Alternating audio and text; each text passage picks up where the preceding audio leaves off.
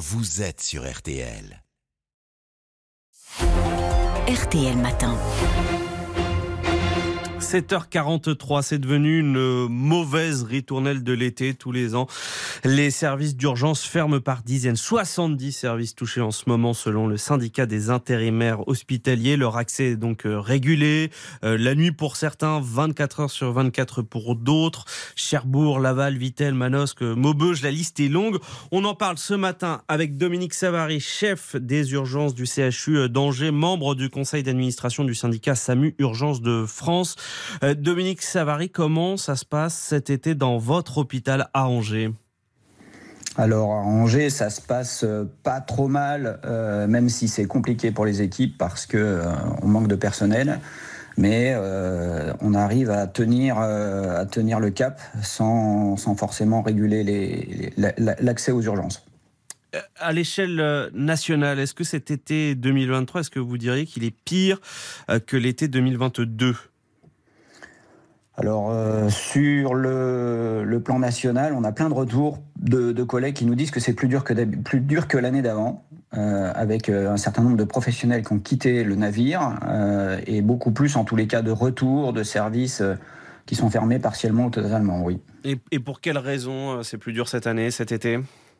Eh bien parce que alors des praticiens sont partis, un certain nombre de, de missions, euh, en particulier des intérimaires, vous les citiez tout à l'heure, mhm. euh, ben, on, compliquait les choses et les intérimaires ne sont pas tous revenus euh, pour nous aider à faire fonctionner les services. Ça, c'est à cause de la loi RIST hein, qui encadre les, rémunérations des intérimaires.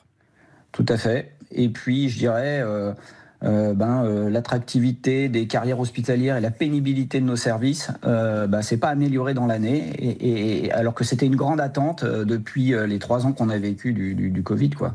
Vous diriez que là, le personnel hospitalier, les médecins, les infirmiers, euh, c'est un personnel qui a à, bout de souffle, qui, est euh, dégoûté par les, les, pratiques? Alors tout à fait. Euh, alors vous citez les, médecins, les infirmiers, bien sûr, mais il n'y a pas que. Hein. en ce moment, par exemple, on assiste à une grève des assistants de régulation médicale ces personnels qui euh, répondent au téléphone euh, au centre 15 et dans les services d'accès aux soins. Et, donc, tout, voilà, l'ensemble des, personnels d'urgence euh, vit, cette tension. Est-ce que ces difficultés au sein des services d'urgence, c'est aussi à cause de l'été qui serait une période plus chargée? On pense notamment aux hôpitaux dans les zones touristiques. Alors vous avez raison. Euh, il y a un surcroît de travail et de tension euh, sur euh, ces hôpitaux qui sont dans les zones saisonnières. On, pense au bord de mer ou aux zones de montagne, mais c'est aussi parce que eh ben, c'est le moment où les, équipes médicales et paramédicales ont aussi besoin de prendre des vacances et, donc avec ces départs, eh il y a moins de personnes sur le pont pour, pour faire fonctionner la maison. Et on a du mal à recruter des intérimaires puisqu'il y a eu cette loi qui encadre leur rémunération. Exactement.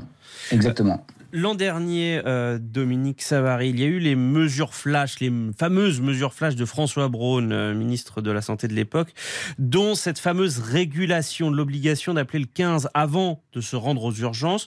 La mesure a donc été reconduite cet été. Est-ce que c'est tenable sur le long terme?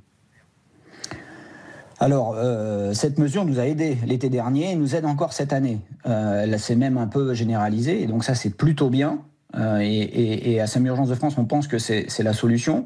Mais cette solution, elle est, pérenne, à condition qu'on renforce ben, ces personnels à la régulation médicale, ces assistants de régulation dont je parlais il y a quelques instants.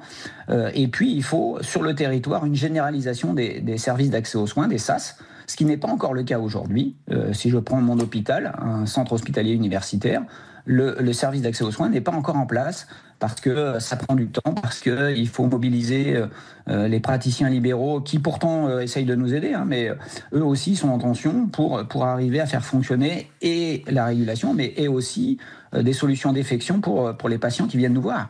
Et, pourquoi c'est une bonne solution? Parce que quand on se met à la place des gens, euh, quand on voit que les urgences vont être fermées de telle heure à telle heure, ou alors euh, carrément toute la journée, on se dit c'est c'est pas une bonne solution. On a envie de pouvoir euh, se rendre aux urgences, on a envie de pouvoir être soigné le plus rapidement possible. Alors vous avez raison, euh, et, je me permets de rappeler, le bon réflexe en journée, c'est d'appeler son médecin traitant. Et puis le deuxième réflexe, s'il n'est pas là, ou si c'est un week-end ou une nuit, il faut appeler le 15, eh ben parce que quand on est un patient, euh, on a toujours l'impression que ce qu'on a c'est grave, euh, mais pas forcément. Et donc un praticien, eh bien lui va pouvoir juger professionnellement de la pertinence des symptômes que vous avez et s'il faut effectivement aller aux urgences. Et donc ça évitera, on l'a vécu pendant le Covid, que des patients qui ont des infarctus, qui sont des maladies par exemple très graves ou des accidents vasculaires cérébraux, des AVC, eh bien, ne viennent pas aux urgences parce qu'on leur a dit attention, il y a le Covid, et aujourd'hui on leur dit attention, les, services d'urgence sont fermés, euh, alors qu'ils ont une maladie grave. Et puis d'autres ont des pathologies qui sont un petit peu plus bénignes, ils peuvent attendre. Et donc c'est cette population-là qui représente entre 15 et 30% ça dépend des services, mais qui, viennent à l'urgence, mais finalement qui pourraient être déplacés et, et, venir un petit peu plus tard ou organiser les choses dans les 48 heures. Et donc l'idée, c'est vraiment d'accueillir aux urgences les patients qu'on a besoin immédiatement et qui ont une vraie urgence. Euh, lundi, le nouveau ministre de la Santé, Aurélien Rousseau, était en visite à Sarlat. Il a reconnu euh, ne pas se satisfaire hein, de la situation, sans pour autant annoncer de nouvelles mesures. Je le cite, il faut encaisser le coup et ensuite, petit à petit, on remonte.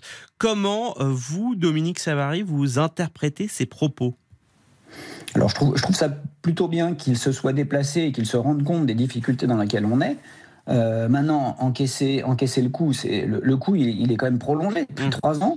Et, donc, euh, effectivement, on, a tous envie de dire, et, notre syndicat en particulier, qu'il faut agir euh, sur le long terme, penser à l'attractivité et, puis organiser les choses euh, et, mettre en place un certain nombre des mesures qui ont été proposées par François Braun dans les mesures flash, et, puis retravailler avec nous sur l'attractivité des, des, carrières hospitalières, tout à fait. Oui, vous lui faites confiance à Aurélien Rousseau, nouveau ministre de la Santé? Alors d'emblée, d'emblée, on lui fait confiance. Euh, d'abord parce que c'est quelqu'un qui a eu euh, une expérience euh, hospitalière et qui, qui, connaît le monde, le, monde hospitalier. et, donc on s'est proposé de, de, le rencontrer et, de travailler avec lui. Mais bien sûr que oui. Et, les, urgentistes, mais les généralistes et, je pense les professions médicales en, général bah, ont plutôt tendance à faire confiance et, à voir sur le papier ce qui va se passer, bien sûr. Pour parler des solutions, est-ce que selon vous, Dominique Savary. Est-ce qu'il faut plus de coordination, de passerelle entre euh, l'hôpital et la médecine de ville Vous, l'avez un petit peu abordé. Je prends l'exemple euh, du sel. C'est en Corrèze. On, y était ce matin euh, dans le journal de 7 heures, où des généralistes acceptent de faire des remplacements aux urgences cet été. Est-ce que c'est un début de solution? Alors c'est certainement une solution pour les patients que je venais de décrire, c'est-à-dire qui sont pas très graves. Après, on a des patients qui sont des patients urgents, et là, il faut que ce soit des urgentistes qui, les prennent en charge.